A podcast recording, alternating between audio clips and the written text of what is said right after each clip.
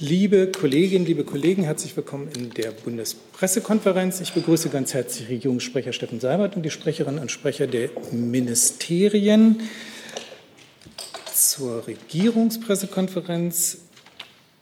Wir haben, da es keine Kabinettssitzung gab, auch keine Kabinettsthemen und vom Podium aus auch keine anderen Themen. Insofern kommen wir direkt zu den Fragen. Herr Jolk war mit der ersten. Ach so, pardon, wir wollten, genau, wir wollten als erstes, pardon, Herr Jolk war, ähm, zwei, zwei Sprecher, Sprecherinnen verabschieden. Die eine heben wir uns noch bis zum Schluss auf. Frau Adebar verabschiedet sich, aber Herr Wagner aus dem Wirtschaftsministerium möchte sich auch verabschieden. Das wollten wir an den Anfang heben, ja. weil dann die Kollegin. Genau, ich muss dann los. Ja, vielen Dank. Ja, ich wollte mich gerne von Ihnen ähm, verabschieden. Ich äh, nach fünf Jahren ähm, jetzt in der Pressestelle des äh, BMWI. Ich habe mit zwei Ministern und einer Ministerin zusammengearbeitet und jetzt wird es langsam der Zeit, äh, wieder was Neues zu machen. Ähm, ich möchte mich herzlich bedanken für die Zeit, äh, für den, für den Austausch mit Ihnen, der trotz, auch wenn wir inhaltlich nicht immer auf einer Linie waren, trotzdem immer sehr angenehm war und mir immer viel äh, Freude bereitet hat. Ich werde jetzt äh, nächste Woche äh, anfangen bei der Bundesakademie für Sicherheitspolitik und mich dort um das Thema Kommunikation und öffentlicher Diskurs äh, kümmern und ähm, haben wir wahrscheinlich auch mit dem einen oder anderen, vielleicht auch mit den neuen Themen Anknüpfungspunkte und freue mich dann, wenn wir wieder miteinander in Kontakt sind. Herzlichen Dank. Herzlichen Dank, Herr Wagner. Ich glaube auch im, im Namen aller Kollegen zu sprechen und mich ganz herzlich bedanken für die Bereitschaft, auch hierher zu kommen, weil auch das äh, äh, hier Rede und Antwort stehen, wissen wir ja nicht immer ganz einfach ist. Dankeschön für die Zusammenarbeit. Ich danke auch. Hey Leute, Thilo hier. Unsere naive Arbeit in der Bundespressekonferenz und unsere wöchentlichen Interviews, die sind nur möglich, weil ihr uns finanziell unterstützt. Und damit das so bleibt, bitten wir euch, uns entweder per Banküberweisung oder PayPal zu unterstützen. Weitere Infos findet ihr in der Podcast-Beschreibung. Danke dafür. Und dann kommen wir zu Herrn Jolkwa mit der ersten Frage für heute. Bitte. Herr Seibert, Sie sagen immer, für die Bundesregierung sei die Pressefreiheit ein hohes Gut. Wie bewerten Sie denn jetzt äh, die Sperrung von zwei RT-Kanälen in Deutsch durch YouTube? Ja, erstens es ist so, für die Bundesregierung ist die Pressefreiheit ein hohes Gut und wir verteidigen sie im In- wie im Ausland. Zweitens, wir haben diese Entscheidung von YouTube zur Kenntnis genommen und weil es da äh, anderslautende Erzählungen gerade äh, auf russischen Kanälen gibt, will ich ganz glasklar sagen, das ist eine Entscheidung von YouTube. Und die Bundesregierung oder Vertreter der Bundesregierung haben mit dieser Entscheidung nichts zu tun. Wer das also behauptet, der bastelt sich eine Verschwörungstheorie zurecht. Es ist eine Entscheidung von YouTube. YouTube hat sie begründet. Wir nehmen das zur Kenntnis. Ich kurz nachfragen? Äh, Bitte? Steht denn die Bundesregierung im Kontakt mit äh, russischen Stellen, die ja jetzt als Gegenschlag sozusagen drohen, ähm, deutsche Sender, unter anderem Deutsche Welle, ARD und ZDF, ähm, zu blockieren, dass die nicht mehr in Russland im Netz zu sehen sind. Aus unserer Sicht gibt es überhaupt keinen Anlass äh, zu solchen, wie Sie es nennen, Gegenschlägen gegen deutsche Medien, die in Russland arbeiten. Und äh, wer solche Gegenschläge fordert oder davon spricht, ähm, der zeigt aus unserer Sicht äh, kein gutes Verhältnis zur Pressefreiheit. Herr Weitschuster dazu. Herr Seibert, ich bin jetzt etwas verwirrt. Ich war 16 Jahre Moskau-Korrespondent, habe das alles sehr gut verfolgt. Und wenn die in Russland gegen deutsche Sender etwas gemacht wurde, auch in letzter Zeit, hieß es immer, das sind private Firmen, das ist die private Wirtschaft. Und die Bundesregierung hat das dann immer verurteilt. Nach Ihrer jetzigen Aussage wäre das ja dann eine Verschwörungstheorie. Wo ist da der Unterschied? Warum ist es in Russland dann nicht die private Firma oder die privaten Netzwerkbetreiber und Umgekehrt hier sind sie es. Herr Reitschuster, ich muss jetzt ehrlich sagen, ich verstehe Ihre Frage nicht. Dann erkläre ich es gerne nochmal. Also ja. in Russland, wenn deutsche Sender, wenn gegen die vorgegangen wird, dann sagt man, das ist nicht die Regierung, das ist der private Netzwerkbetreiber. Bundesregierung sagt trotzdem politischer Druck. Jetzt haben wir hier die gleiche Situation. Sie sagen privater Netzwerkbetreiber. Wo ist der Unterschied? Also hier handelt es sich um eine Entscheidung von YouTube, die YouTube mit äh, den Regeln begründet, die es sich als Plattform selber gegeben hat. Es hat in Russland Maßnahmen äh, gegen ausländische Medien oder auch ausländische NGOs gegeben, die wir kritisiert haben, weil es staatliche Maßnahmen waren. Es, nein, also in vielen Fällen waren es auch private Maßnahmen. Ich bin mit Ihnen konform, dass der Staat dahinter stand, aber formell oft auch private Fragen, zum Beispiel Netzwerkbetreiber. Gut, wir müssen das im, Einzelnen, äh, im Einzelfall diskutieren. Hier geht es jetzt um äh, Maßnahmen, die YouTube gegen Russia Today und äh, ich glaube einen Zweitkanal äh, ergriffen hat, aufgrund der von YouTube sich selbst gegebenen Regeln. Und das nehmen wir zur Kenntnis. Ähm, es gibt sicherlich auch Möglichkeiten für die betroffenen Sender, ähm, dagegen vorzugehen. Aber wir nehmen es zur Kenntnis, es ist kein staatliche, keine staatlich ergriffene Maßnahme durch die Bundesregierung. Und da das behauptet wird, äh, ist es mir ein Anliegen, dieses hier klar zurückzuweisen. Herr Warbeck hatte auch nach der Lizenz gefragt und Anna Rose vom Radiosender Echo Novosti auch, aber sie fragt noch zusätzlich, ähm, steht die Lizenz für RT Deutsch in Deutschland im Zusammenhang mit YouTube, wie die Chefin von Russia Today behauptet? Also, wir haben jetzt hier die Maßnahme, die YouTube ergriffen hat. Dazu habe ich mich geäußert. Die Frage einer Lizenz, äh, die in Deutschland gar nicht beantragt worden ist und im Übrigen auch nicht bei der Bundesregierung, sondern bei der zuständigen Medienanstalt zu beantragen wäre, ist eine vollkommen andere. Dann Herr Jung. Hier geht es ja darum, dass ein suspendierter YouTube-Kanal trotz Suspendierung auf einem anderen Kanal Videos hochgeladen hat, was dem äh, Kanal verboten war. Und dementsprechend ist ja jetzt die Sperrung bzw. die Löschung erfolgt. Ähm, das heißt, die haben einfach gegen die Regeln verstoßen, die YouTube auferlegt hat. Äh, sind Sie der Meinung, dass die russische Seite das einfach nicht verstehen will und daraus einen staatlichen Akt konstruiert und unter anderem von beispiellosen Akt der Medienaggression spricht? Oder ähm, muss die deutsche Seite, vielleicht das Außenministerium, den Russen das einfach nur erklären? Ich möchte das jetzt hier nicht weiter kommentieren. Mir ist es wichtig, klarzumachen, worum es sich hier handelt und worum es sich auch nicht handelt. Es handelt sich um eine Maßnahme, eine Entscheidung, die YouTube getroffen hat. Gründe haben Sie dafür genannt. Das ist die Durchsetzung von YouTube seiner eigenen äh, Regeln. Ähm, die müssen natürlich transparent sein, die müssen auch gleichmäßig auf alle Personen oder Organisationen angewendet werden, solche Regeln. Es handelt sich nicht um eine Maßnahme der Bundesregierung oder staatlicher Stellen. Und das ist mir wichtig klarzumachen. Aus dem Grunde, aus meinem nach meiner Überzeugung gibt es auch überhaupt keine, äh, keine Berechtigung für das, was heute in Moskau zum Teil in den Raum gestellt wurde, nämlich äh, Vergeltungsmaßnahmen in Anführungszeichen gegen deutsche Medien in Russland. Das ist mir wichtig. Weiter will ich das hier nicht bewerten. Frau Adebar, äh, wird das Außenministerium vielleicht ein bisschen tätig und äh, sagt den Russen, wie die Lage ist? Ähm, unsere Gesprächskanäle auch. Mikro. Pardon?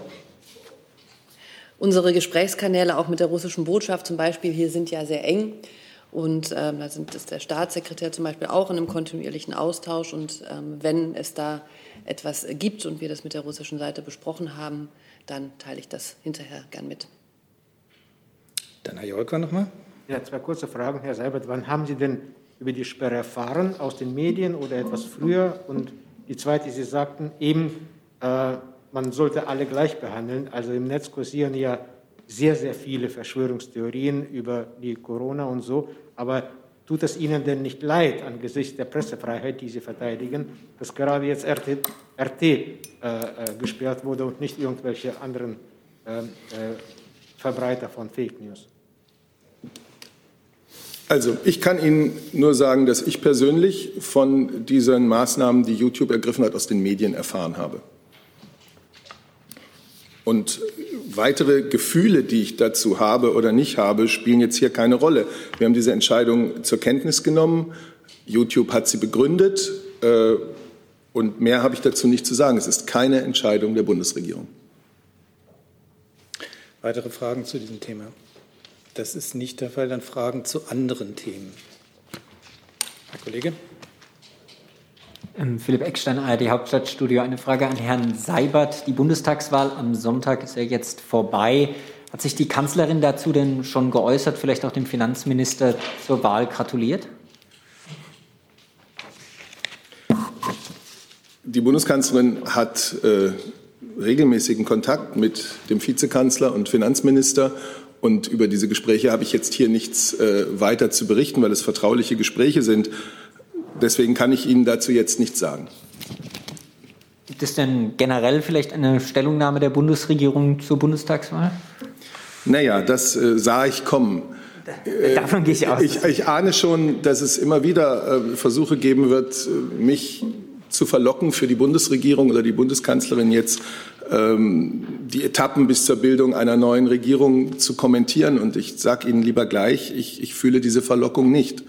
Es ist einfach so, dass alles abläuft, wie unser Grundgesetz das vorsieht äh, und unsere demokratische Praxis der letzten Jahrzehnte auch. Also die Bundesregierung und äh, die Bundeskanzlerin ist im Amt. Das Land hat zu jedem Zeitpunkt eine funktions- und handlungsfähige Regierung, auch wenn diese Regierung nach der Konstituierung des neuen Deutschen Bundestages dann auf Ersuchen des Bundespräsidenten zu einer geschäftsführenden Regierung wird. Die Bundeskanzlerin, die Minister, die Ministerinnen tun ihre Arbeit, bis eine neue Bundesregierung übernimmt. Und das ist alles, was Sie von mir jetzt zu diesen äh, Dingen hören werden.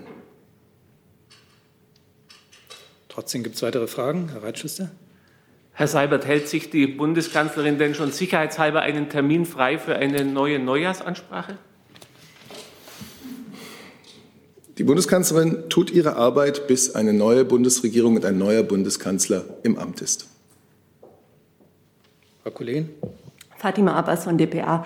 Herr Seibert, ich habe eine Frage zur Maskenpflicht im Unterricht. Es gab ja jetzt Signale pardon, aus. Pardon, jetzt wollte ich erst mal noch so. mal. Wir haben jetzt gerade das Thema gewechselt. Gibt es noch. Herr Jung noch mal dazu? Dann kommen Sie gleich ran, Frau Abbas. Äh, Herr Jung. Herr Seibert, weil Sie die demokratische Praxis angesprochen haben, wie ist denn das für scheidende Regierungschefs in Deutschland? Äh, gratulieren die nicht dem Wahlsieger? Doch, das tun sie sicher. Dementsprechend hat Frau Merkel Herrn Scholz gratuliert. Ich kann Ihnen jetzt hier nicht aus vertraulichen Gesprächen, deren Inhalt ich nicht kenne, berichten. Äh, so wie ich die Bundeskanzlerin kenne äh, und ihre Haltung zu solchen demokratischen Gepflogenheiten, nehme ich das an. Aber ich kann es Ihnen jetzt nicht sagen. Vielleicht kann ich es Ihnen nachreichen. Und eine andere Frage zum Ablauf der Wahl. Hat die Bundesregierung irgendwelche ähm, Vorkommnisse am Tag entdeckt, zum Beispiel in einigen oder in einer großen, großen Stadt in Deutschland? Ja, diese Vorkommnisse haben ja auch andere entdeckt. Ähm, und die werden ja in dieser großen, großen Stadt in Deutschland, sprich in der Stadt, in der wir hier sind, auch gerade intensiv besprochen. Und ich glaube, genau da gehört es auch hin. Sie wollen das nicht bewerten? Es ist die Sache der zuständigen Berliner Stellen und der zuständigen Berliner äh, Verantwortlichen, äh, genau mit, dieser, äh, mit diesen Fragen, mit diesen aufgetauchten Problemen sich auseinanderzusetzen. Das ist nicht etwas, was der Regierungssprecher hier zu kommentieren hat. Herr Reitschuster noch mal dazu. Dazu aber doch noch mal eine Frage an das Innenministerium als Verfassungsministerium. Sie sagen zwar, Herr Seibert, die Regierung hat das nicht zu kommentieren, aber als Verfassungsministerium müssen Sie da doch einen Blick drauf haben. Haben Sie den? Ich wäre Ihnen dankbar, Herr Reitschuster, ähm, wenn Sie mir sagen könnten, worauf sich Ihre Frage bezieht. Also auf die unregelmäßig, also auf die Probleme, die es in der Hauptstadt mit den Wahlen, der Durchführung der Wahl gab. Also um Stellungnahme äh, zu einem äh, Problem abgeben zu können, Herr Reitschuster, wäre ich aber trotzdem daran interessiert, welches Problem Sie meinen. Da bin ich jetzt sehr verwundert, Herr Dr. Wede, dass Sie dieses Problem nicht kennen, weil hier ganz Berlin darüber spricht. Es ich kann es jetzt noch mal lange ausführen, es gibt, aber ich ging davon aus, verschiedene Ihnen Probleme, bekannt. die durch die Medien äh, äh, geistern, Herr Reitschuster. Deswegen brauche ich von Ihnen eine Konkretisierung. Ähm, das Gerne die äh, Probleme, dass es teilweise keine Stimmzettel gab, dass es teilweise lange Warteschlangen gab, dass bis 18 Uhr, bis zur Schließung der Wahllokal, viele Wähler nicht ihre Stimme abgeben konnten. Danke, Herr Reitschuster. Bitte, gerne. Ähm, es ist ja so, wie Herr Seibert schon gesagt hat, dass die zuständigen Stellen hier in Berlin ähm, sich zu diesem äh, Thema bereits geäußert haben. Es gab dazu auch eine Pressekonferenz. Ähm, deswegen erlauben Sie vielleicht, Herr Reitschuster, dass ich ähm, allgemein was sozusagen zu den äh, rechtlichen Rahmenbedingungen ähm, dazu sage. Ähm, es ist so, nach der Bundeswahlordnung äh, dauert die Wahl am Wahltag von 8 bis 18 Uhr. Wahlberechtigte, die nach 18 Uhr am Wahllokal erscheinen, dürfen also nicht mehr wählen. Es verhält sich aber anders mit Personen, die vor 18 Uhr erschienen sind, aber etwa weil die Schlange so lang war oder aus organisatorischen Gründen nicht in der Lage waren, dann auch bis 18 Uhr ähm, zu wählen. Ähm, bei diesen Personen kann es ähm, rechtlich zulässig und im Einzelfall sogar geboten sein, dass diese Personen auch nach 18 Uhr ähm, noch ihren, äh, Stimm, ihre Stimmzettel abgeben äh, dürfen. Ähm, wenn das dann im Einzelfall bis 20 Uhr dauert, dann kann das auch so sein. Also verstehe Was ich noch, Entschuldigung. Was ich noch, vielleicht noch hinzufügen kann, der Bundeswahlleiter hat ja für den, zum Verlauf der Bundestagswahlen im Allgemeinen sich bereits geäußert und er hat zum Verlauf der Wahl in Berlin einen detaillierten Bericht von der Landeswahlleitung in Berlin angefordert und den gilt es jetzt abzuwarten. Herr Dr. Wede, ganz kurz, verstehe ich das richtig, dass Sie das also für normal halten, wie das in Berlin abgelaufen ist und keine verfassungsrechtlichen Bedenken haben? Ich habe was zu den rechtlichen Grundlagen äh, gesagt. Da habe ich mich, glaube ich, äh, verständlich ähm, geäußert. Und ähm, ansonsten habe ich nichts zu ergänzen zu dem, was Herr Seibert eben gesagt hat. Danke. Wir haben das Thema zwar schon abgeschlossen, aber ich möchte die Frage dennoch nicht unterdrücken. Herr Warweck von RT Deutsch fragt, russische Behörden erklären, dass die Löschung der RT-Kanäle mit Einverständnis und Absprache mit deutscher Behörden, deutscher Behörden erfolgte. Kann die Bundesregierung dies zu 100 Prozent ausschließen? Und die Frage gehe an das BMI und das AA. Sie ist allerdings von mir jetzt hier schon, glaube ich, zwei oder dreimal sehr klar beantwortet worden. Absolut. Okay, dann haben wir das. Dann kehren wir jetzt zurück nochmal zu anderen Themen. Herr Eckstein, anderes Thema? Oder? Okay, dann bleiben wir nochmal bei diesem Thema. Bitte. Ähm, Nochmal eine Frage, Herr Seibert. Vielleicht können Sie das nochmal ausführen. Was bedeutet das denn jetzt für die Arbeit der Bundesregierung? Sie haben ja gesagt, Sie haben eine Kanzlerin und auch Ministerien, die im Amt sind, gibt es da eine Art jetzt Verhaltenskodex, wenn man das jetzt dann auch ab Mitte Oktober erst geschäftsführend führt? Oder ob Sie das vielleicht einfach einmal schildern können, was jetzt diese Zeit der Koalitionsverhandlungen für die Bundesregierung bedeutet, was auch politische Initiativen etc. angeht? Es bedeutet, dass die Bundesregierung ihre Arbeit macht. Es bedeutet, dass wir im Oktober noch eine Reihe von Kabinettssitzungen haben werden. Es bedeutet, dass wir natürlich und da äh, macht die Wahl jetzt keinen so großen Unterschied, wichtige Aufgaben, wichtige Themen, wichtige Herausforderungen haben. Wir haben weiterhin äh, die aktuelle Corona-Situation zu bewältigen. Wir haben äh, dafür zu sorgen, dass die beschlossenen Fluthilfen gut umgesetzt werden. Wir haben europäische Diskussionen, die zum Beispiel äh, geführt werden, um äh, europäische Beschlüsse umzusetzen. Klimabeschlüsse beispielsweise zu führen. All das äh, wird geschehen und die Kanzlerin wird weiterhin die auswärtigen Beziehungen auch durch Auslandsreisen und äh, Begegnungen und Gespräche mit Staats- und Regierungschefs anderer Länder pflegen. Und ansonsten kann man ja auch nie ganz voraussehen, was noch kommt. Vielleicht nur als Nachfrage, ähm, neue Gesetzesvorhaben etc., was bedeutet das dafür, die gegebenenfalls ja auch für diese äh, Themen, die Sie jetzt angesprochen haben, notwendig sind. Wird es da engere Absprachen beispielsweise mit den Fraktionen geben oder regelt man das dann innerhalb der Bundesregierung? Es gibt immer sehr enge Absprachen mit den Fraktionen. Der neue Deutsche Bundestag muss sich ja erst konstituieren, was nach meinen Informationen am 26. glaube ich geplant ist. Das hat jedenfalls der Ältestenrat als den Tag der konstituierenden Sitzung festgelegt.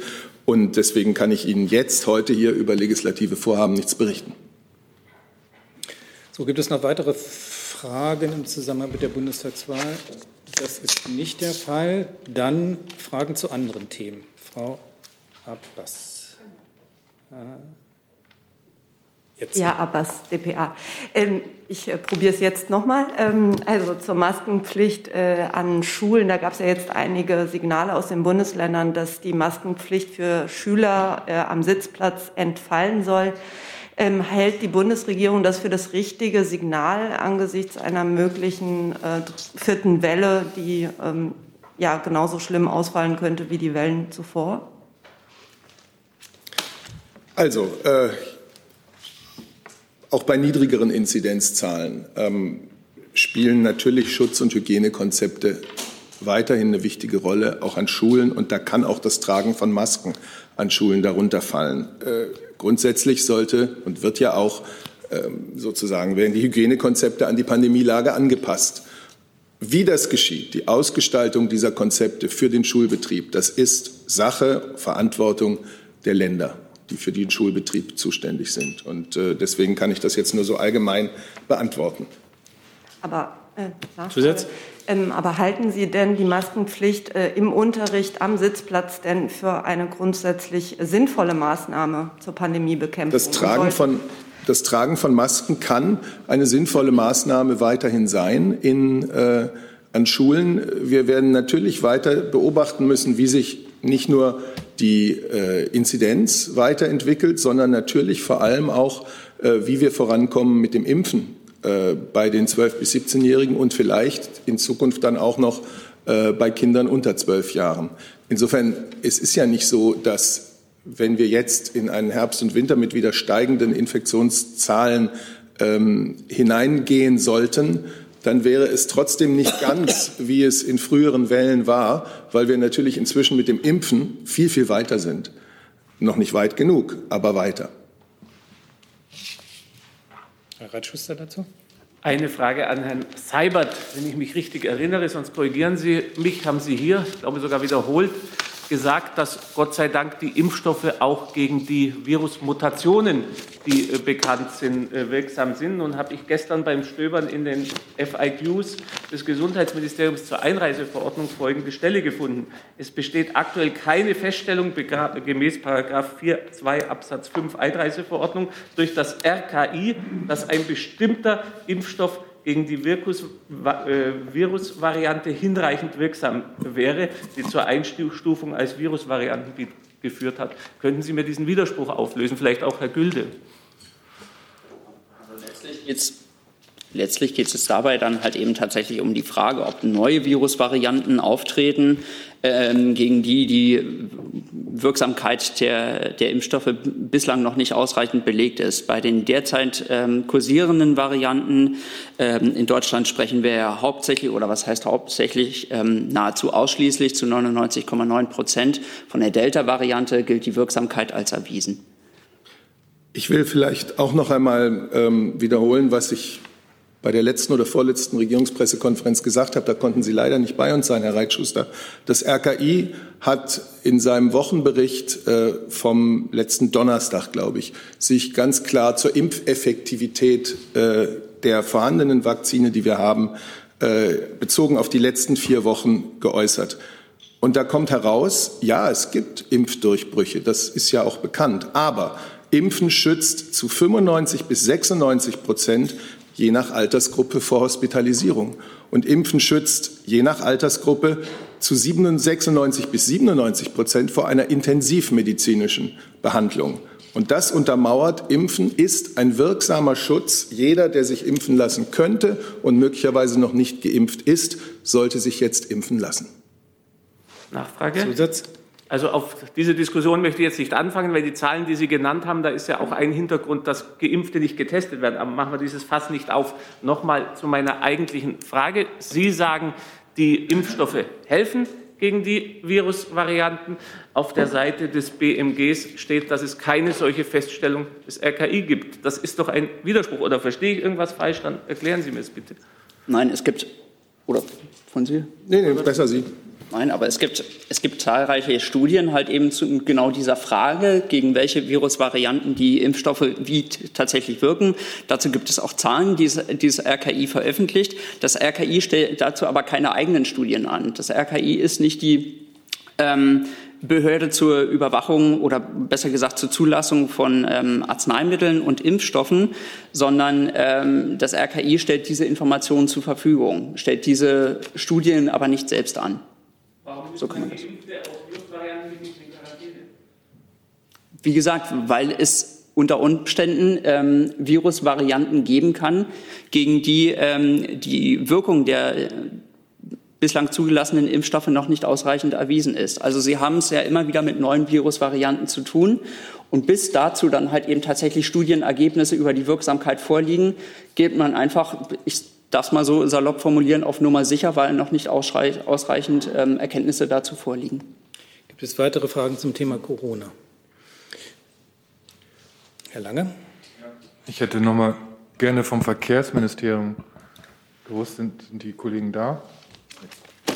Da, Entschuldigung. Ja.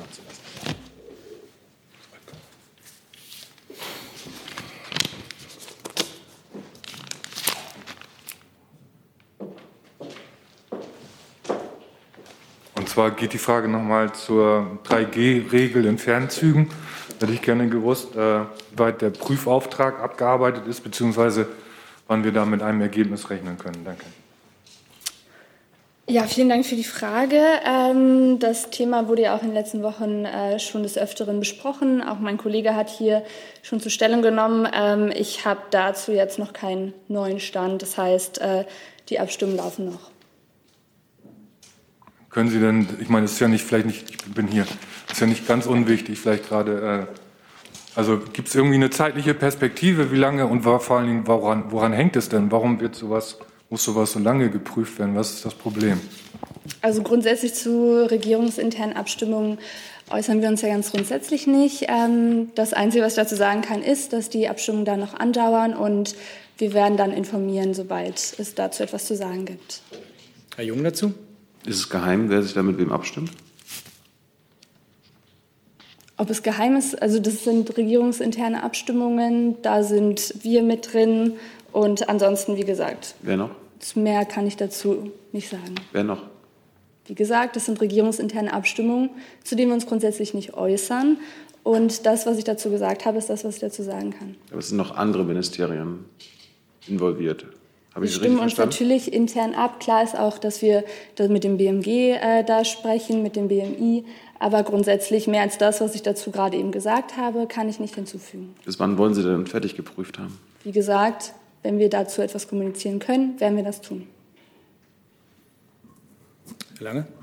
Ja, wäre auch nochmal Corona-Frage ans Verkehrsministerium. Sie haben ja vorgeschlagen, äh, dass Corona-Schutzmasken im Verbandkasten mitgeführt werden sollen.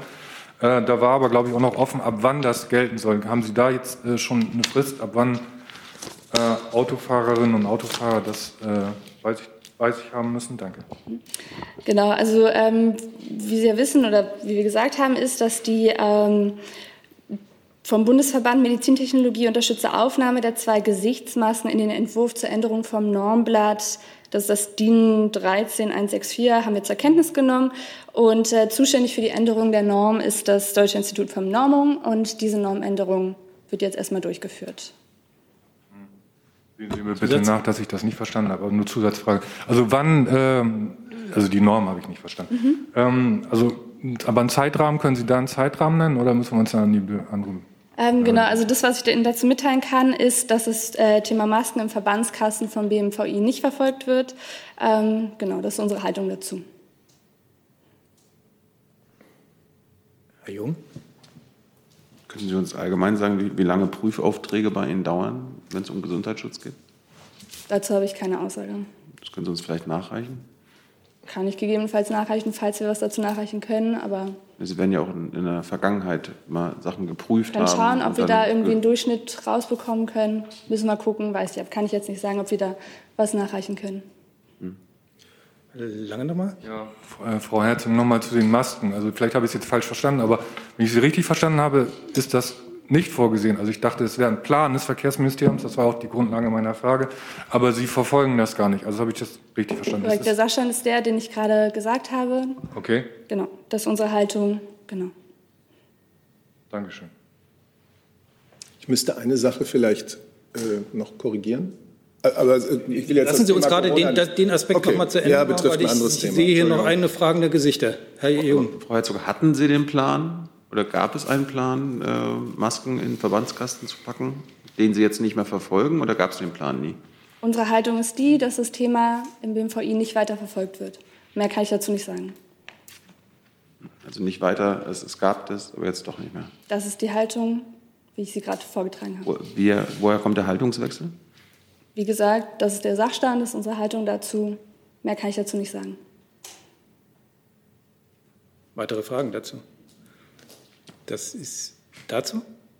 Nee, dann, dann Herr Seibert, bitte erst mal nochmal. Ja, kurze Korrektur. Ähm, der Herr dort hatte mich vorhin noch ein bisschen nach äh, den weiteren Verläufen regierungsseitig äh, nach der Bundestagswahl gefragt. Und ich hatte, und das ist falsch, gesagt, es seien noch mehrere Kabinettssitzungen im Oktober geplant. Ich korrigiere das. Es ist bisher nur terminiert eine Kabinettssitzung für den 13. Oktober. Das heißt nicht, dass es nicht noch weitere geben kann, aber terminiert ist diese.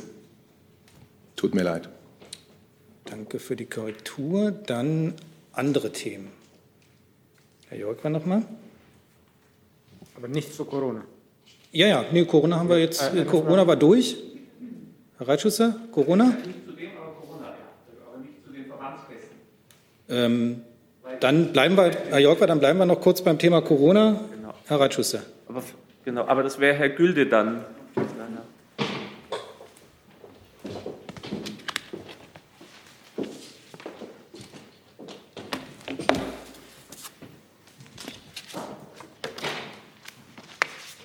Herr Gülde, es gibt eine Untersuchung der Uni Innsbruck vom August, wonach äh, schwere Verläufe der Corona-Erkrankungen äh, gerade bei hohen Antikörpertitern äh, häufig auftreten. Sind Sie darüber im äh, Klaren? Verfolgt man das? Und wenn ja, welche Auswirkungen könnte das auf die Impfstrategie haben, die ja auf eine hohe Zahl von Antikörpertitern setzt? Ähm, Herr Reitschuster, mir liegt diese Studie nicht vor. Ich kann dazu jetzt keine Aussagen treffen. Äh, vielleicht nun mal grundsätzlich ähm, zur Frage der Impfstrategie. Ähm, da muss ich Sie nämlich korrigieren. Es geht uns nicht allein um eine ausschließlich hohe Zahl von Antikörpertitern, ähm, sondern grundsätzlich geht es ja halt eben um einen hohen Immunschutz. Und dieser Immunschutz setzt sich halt eben zusammen aus diesem Zusammenspiel aus Antikörper und, ähm, und zellulärer Immunantwort. Und insofern ähm, das ist etwas, das sehen wir uns sicherlich an, und, äh, aber bislang kann ich Ihnen jetzt zu, zu diesen Studienergebnissen keine Auskunft geben. Nachfrage, dass Sie jetzt gerade das Thema Übertragung angesprochen haben. Ich hatte vor zwei Monaten, glaube ich, hier mal nachgefragt nach diesen äh, Erkenntnissen aus, der, aus den USA von der dortigen Gesundheitsbehörde, wonach auch bei Geimpften bei der Delta-Variante hohe eine hohe Anzahl von äh, Viren äh, vorhanden ist. Damals wusste die Bundesregierung davon noch nicht genauer Bescheid. Gibt es da eine, ein Update? Also wie gesagt, Herr Reitschuster, ähm, das hatte ich ja vorhin eigentlich schon, schon ausgeführt. Wir sehen auch bei der Delta-Variante einen sehr, sehr hohen Schutz äh, der, der Impfung. Und Herr Seibert hat es schon ausgeführt. Es gibt Fälle von Impfdurchbrüchen, die, die sehen wir tatsächlich. Äh, nichtsdestotrotz haben wir aber einen sehr, sehr hohen Impfschutz äh, aller zugelassenen Impfstoffe. Herr Jung. Ich, Herr Reitschuster, ich werde mich nicht zu einzelnen Studien tatsächlich auslassen, weil ich muss sagen, ich kenne diese nicht, ich kann diese auch nicht beurteilen, ich bin kein Immunologe. Ähm, aber äh, Sie wissen, dass wir halt eben tatsächlich äh, die Impfstoffe äh, sehr genau überwachen und auch die Wirksamkeit sehr genau überwachen. Und das ist das, was wir halt eben zurzeit sehen, dass die ähm, Impfstoffe auch gegen die derzeit grassierende Delta-Variante sehr gut wirkt. Herr Jung.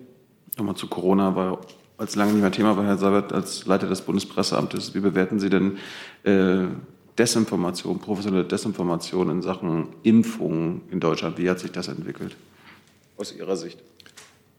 Naja, was heißt, wie hat sich das entwickelt? Ich kann Ihnen das jetzt nicht quantitativ nennen, aber Sie alle wissen, die Sie auch im Netz unterwegs sind, dass es natürlich Desinformation gibt, äh, dass es Falschmeldungen über ähm, die Wirkung des Impfens gibt und so weiter. Und dass es umso wichtiger ist, dass alle Beteiligten, die Bundesregierung, ähm, aber natürlich auch äh, die Ärzteschaft beispielsweise, ähm, wahrheitsgemäß berichtet über den Sinn und Zweck der Impfung, über mögliche Nebenwirkungen, wie die einzuschätzen sind, über die Fragen, die viele zweifelnde Menschen haben, ähm, was das mit der Fruchtbarkeit macht und so weiter. Diese Fragen sind ja alle zu beantworten und sie sind alle im Sinne einer Impfung zu beantworten und das geschieht ja auch und das ist wichtig.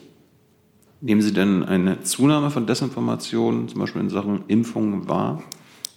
Ich kann Ihnen das nicht äh, quantifizieren. Seit geimpft wird, also im Grunde seit Anfang dieses Jahres, äh, gibt es auch begleitend natürlich vor allem im Netz äh, Meldungen über das Impfen, die nicht zutreffen.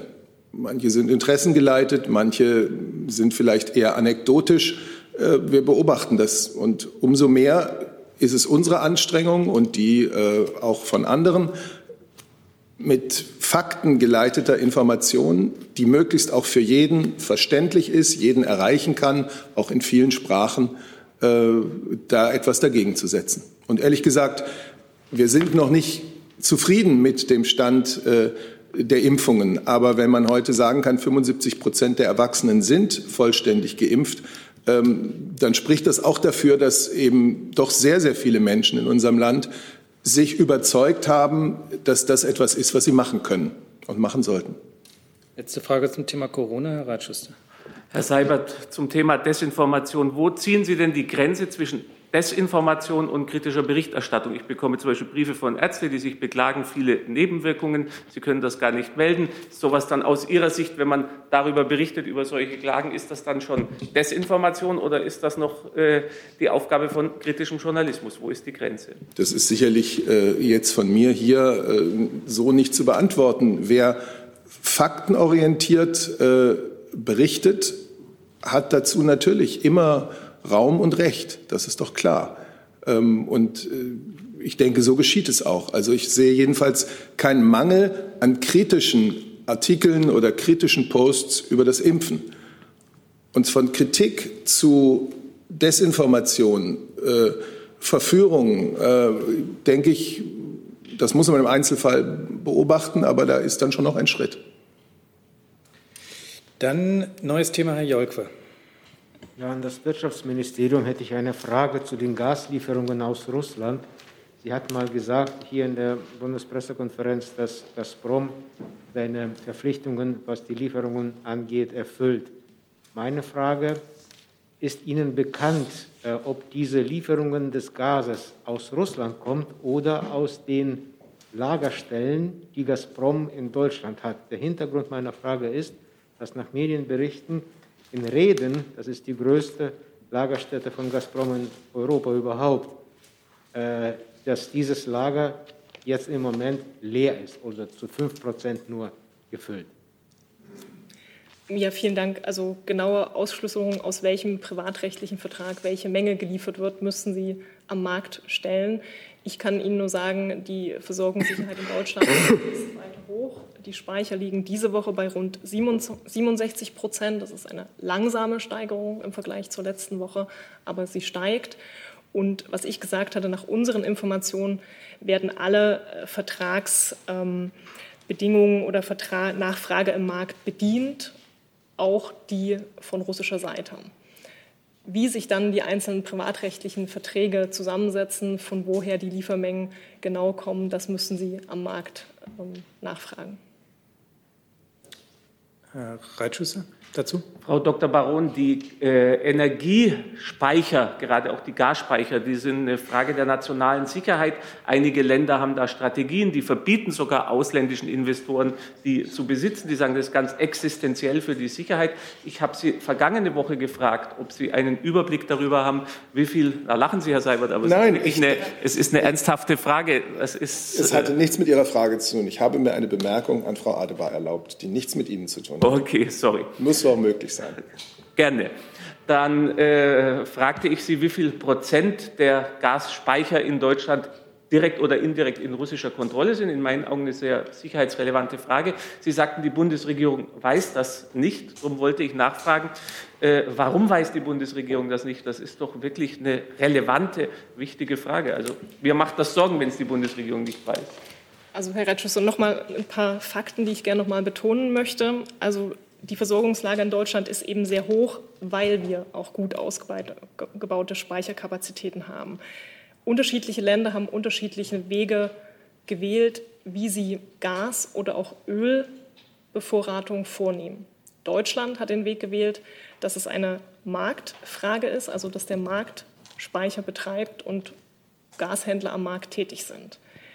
Dennoch wurden durch diese Rahmenbedingungen in den letzten Jahren die Speicherkapazitäten in Deutschland ausgebaut. Also der Staat hat Rahmenbedingungen gegeben, der Markt hat die Speicherkapazitäten erhöht. Und das hatte ich ja auch gesagt. Wir haben äh, weltweit die viertgrößten Speicherkapazitäten in Europa, die größten Speicherkapazitäten. Andere Länder haben andere Wege gewählt und betrachten das als staatliche äh, Gasvorsorge. Das ist nicht der Weg, den Deutschland gewählt hat. Auch ein Unterschied kann ich noch ergänzen zur Erdölbevorratung. Da ist, gibt es äh, eine staatliche Erdölbevorratung. Beim Thema Gas wurde ein anderer Weg gewählt, nämlich der, dass es sich sozusagen am Markt, also der Staat die Rahmenbedingungen setzt, aber über die Unterschiede zwischen Winter- und Sommerpreisen ähm, der Marktanreiz gesetzt wird, diese Gasspeicher zu befüllen. Nochmal nach, Nachfrage? Also Sie halten das nicht für so sicherheitsrelevant, dass der Staat zumindest wissen sollte, in wessen Eigentum sich das befindet? Wie gesagt, es gibt hier bestimmte Rollen, die ich wahrnehme. Ich spreche für die Rahmenbedingungen und erläutere Ihnen, wie die Rahmenbedingungen sind und wie die Gasspeicherkapazitäten sind. Wenn Sie aber wissen wollen, welche Konsortien welche Gasspeicher betreiben, dann ist es, keine, dann ist es kein Geheimnis, sondern diese Daten sind am Markt verfügbar. Es ist aber nicht meine Rolle, diese Daten zu geben, sondern das ist eine Frage eben der zuständigen Verbände, der zuständigen Unternehmen, die diese Daten haben und sicher gern zur Verfügung stellen. Ich habe in dem Kontext auch eine Frage von Alexander Ratz von Reuters, auch ans äh, Wirtschaftsministerium. Hält die Bundesregierung Entwicklungen wie die Engpässe bei der Energieversorgung in Großbritannien auch in Deutschland für möglich? Gibt es Anzeichen, die auf eine solche Entwicklung hindeuten? Da kann ich nur noch mal betonen, was ich letzte Woche schon gesagt habe. Wir sehen aktuell keine Versorgungsengpässe in Deutschland. Die Versorgungslage ist gut und die Versorgungssicherheit ist weiterhin hoch in Deutschland. Dazu noch Herr Jung. Sie hat uns auch gesagt, dass die Erdgasreserve, ähm, also glaube ich, bei 68 Prozent steht. Letzte Woche, wenn Sie mich korrigieren Sie mich, wenn ich das äh, falsch sage.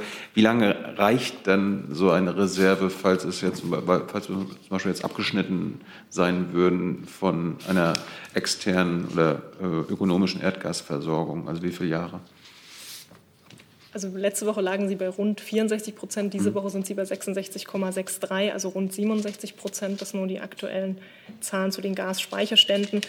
Ich kann, also wie lange welcher Gasvorrat reicht, hängt natürlich davon ab, äh, wie lang äh, ein, ein Winter dauert, ob es ein langer Winter ist, ein kurzer Winter ist. Aber wir haben jedenfalls ähm, sehr hohe Kapazitäten. Auch die Zahlen hatte ich Ihnen ja genannt, ähm, mit 24,6 Milliarden Kubikmeter ähm, äh, an, an, Gas, äh, was wir in den, in den Speichern haben.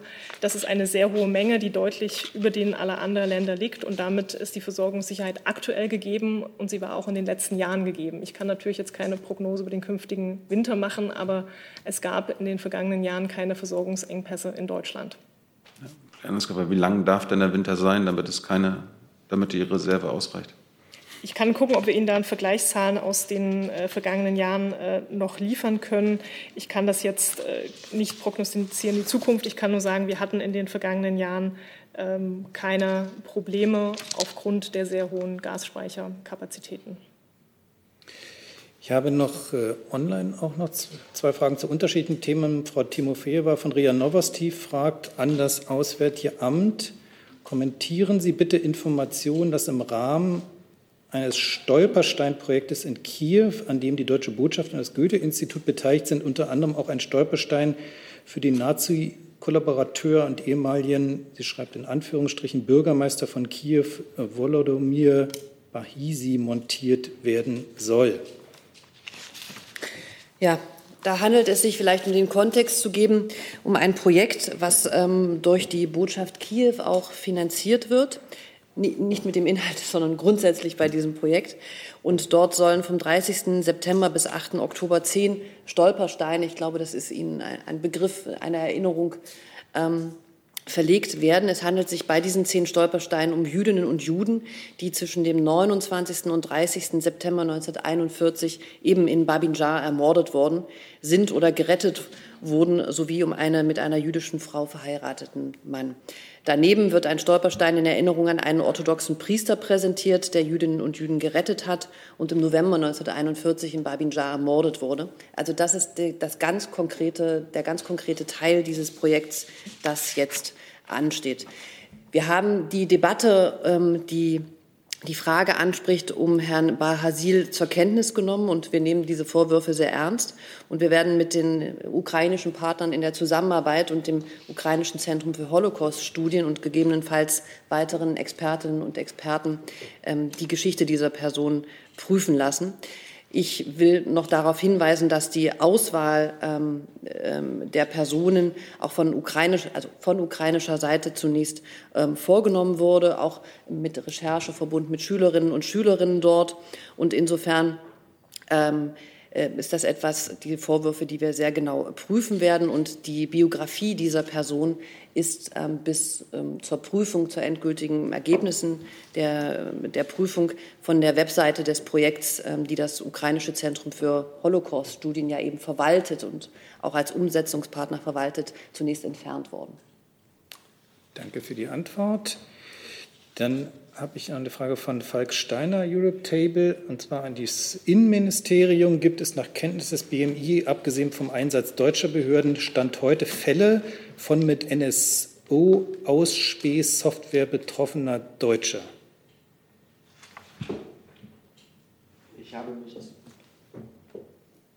ich habe ähm, zu dem ganzen Vorgang ähm, hier alles gesagt, was ich ähm, zu NSO äh, zu sagen habe. Das dazu. Dann hatte ich noch andere Themen. Herr Kollege auf der rechten Seite. Ja, ja es geht ans Justizmin äh, Justizministerium. Dann müssen wir einmal den Platz wechseln.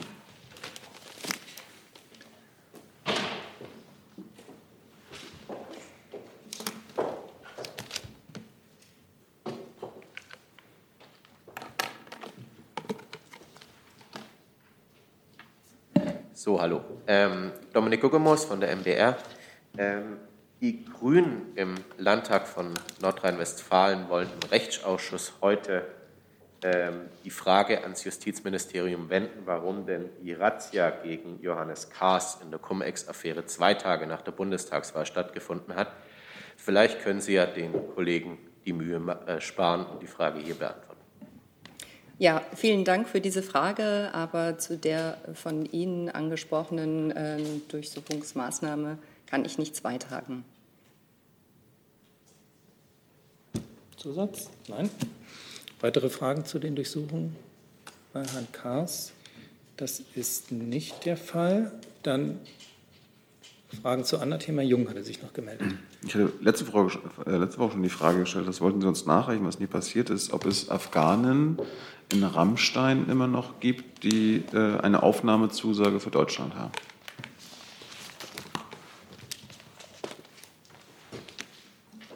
Das ist eine Frage an. Ich glaube, das müsste an Frau Adebar gehen, ja. Dann müsste ich das nachreichen und mich mit dem BMI koordinieren. Oder was ist das BMI? Ähm, ich habe ähm, keine Informationen ähm, dazu. Ich kann Ihnen nur sagen, wie viele Afghanen sich insgesamt auf ähm, amerikanischen Stützpunkten ähm, in Deutschland aktuell aufhalten. Ähm, ist natürlich nicht der Personenkreis, den Sie ansprachen, Herr Jung, aber ich kann Ihnen ja die Zahlen trotzdem äh, gerne nennen. Es sind aktuell insgesamt 9.291 Personen. Ist denn damit zu rechnen, dass darunter auch noch äh, Aufnahme, also aus Deutschland aufnahmebereite Afghanen sind? Ähm, die Information liegt mir, äh, wie gesagt, ähm, nicht vor. Und ich glaube, Frau Adebar hat ja auch schon eine Nachreichung dazu angekündigt. Hey Leute, hier sind Thilo. Und Tyler. Junge Naiv gibt es ja nur durch eure Unterstützung. Hier gibt es keine Werbung, außer für uns selbst. Das sagst du jetzt auch schon ein paar Jahre, ne? Ja. Aber man muss ja Aber mal wieder darauf halt, hinweisen. Ne? Stimmt halt. Ne? Und ihr könnt uns per Banküberweisung unterstützen oder PayPal. Und wie ihr das alles machen könnt, findet ihr in der Podcast-Beschreibung. Dann sind wir, glaube ich, im Saal durch. Ich habe allerdings noch eine Nachfrage von Herrn Ratz. Ähm, er machte mich darauf aufmerksam, dass ja vorhin auch schon die Frage wegen der Energieversorgung und den Bezug auf Großbritannien auch in Bezug auf die Frage des, ähm, des Mangels an Lkw-Fahrern gestellt hatte und deswegen auch das Verkehrsministerium angesprochen hat. Vielleicht könnten Sie dazu noch mal Stellung nehmen. Das wäre nett. Also die Frage war, ob es euch solche Probleme auch in Deutschland geben könnte.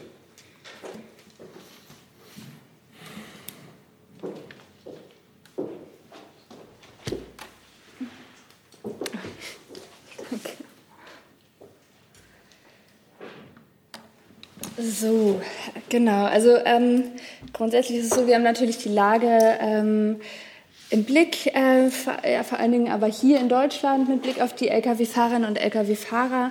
Ähm, der Minister hat sich dazu auch ähm, geäußert, dass die, ähm, es zeigt einfach auch nochmal, wie wichtig die und wie systemrelevant die Lkw-Fahrerinnen und Lkw-Fahrer sind. Äh, das hat auch in der Corona-Pandemie ähm, sehr deutlich gezeigt. Ähm, die Mitarbeiterinnen und Mitarbeiter waren kontinuierlich unterwegs, um die Supermärkte zu versorgen und die Lieferketten aufrechtzuerhalten. Ähm, dafür hat, da hat sich der Minister auch ausdrücklich viel für bedankt. Und äh, grundsätzlich ist der Beruf des, äh, des Berufskraftfahrers und der Berufskraftfahrerin ähm, auch für den Minister ein sehr, sehr wichtiges Anliegen, weshalb er sich in dieser Legislatur auch ähm, dafür sehr stark gemacht hat, äh, die Sichtbarkeit dort auch nochmal äh, viel schaffen wollte und ähm, genau und er auch als äh, Schirmherr beispielsweise von Organisationen zur Verfügung stellt, die eben auf die äh, Wertschätzung für diesen Beruf auch nochmal aufmerksam machen möchten. Dankeschön. Dann hat als letzte Frau Adebar das Wort. Ja, vielen Dank. Nach äh, viereinhalb, gut viereinhalb Jahren ist es Zeit, dass ich mich ähm, verabschiede heute aus ähm, dieser Bundespressekonferenz, aus dieser Regierungspressekonferenz. Ich will keine großen Worte machen. Ich will vielleicht einen kleinen Zwei-Minuten-Splitter rauszoomen und Ihnen einmal darstellen, wie im Ausland diese Institution gesehen wird. Ich habe in den letzten viereinhalb Jahren viele, viele Pressesprecherinnen, Kommunikationsdirektorinnen und Kommunikationsdirektoren weltweit kennengelernt. Man spricht auf Reisen, auf Konferenzen.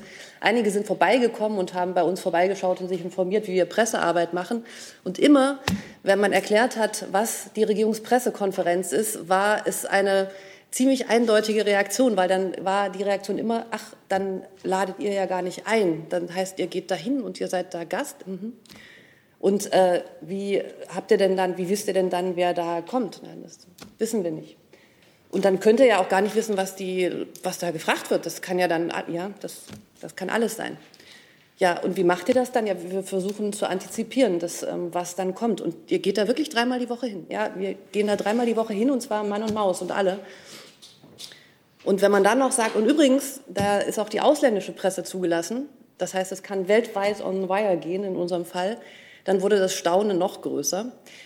Insofern eine kleine Illustration, wie ähm, die Welt auf diese Institution schaut, wenn sie sie kennenlernt ähm, und ähm, wie wichtig sie deshalb ist und ähm, wie sie sie weiter tragen und natürlich hochhalten werden. Das war es von mir. Ich möchte mich bedanken bei Ihnen, liebe Journalistinnen und Journalisten, bei der Bundespressekonferenz, bei den Sprecherkollegen, bei Ihnen, Herrn Seibert. Um, bei den Ministern Gabriel und Maas, ähm, die mich diese Rolle haben ausfüllen lassen, bei allen Kolleginnen und Kollegen im Auswärtigen Amt und ganz zuletzt, und da gucke ich in die Kamera, bei euch, liebe 013er, ihr wart das Best Team ever, es war unglaublich toll und wir sehen uns alle wieder. Ich gehe nach Rom ähm, und werde dort Gesandtin und kümmere mich ab jetzt ähm, um die europäisch-italienischen Beziehungen. Freue mich drauf. Tschüss. Dankeschön, Dankeschön, Frau Adebar, für diese Worte. Dankeschön für die ausgesprochen angenehme und professionelle Zusammenarbeit und Dankeschön für die äh, doch immer sehr, sehr kompetente Beantwortung und manchmal ja auch pointierte Beantwortung unserer Fragen hier in der Bundespressekonferenz. Herzlichen Dank, ähm, alles Gute auf Ihrem weiteren Berufsweg und bleiben Sie gesund. Würde. Dankeschön. I'm thinking of a question.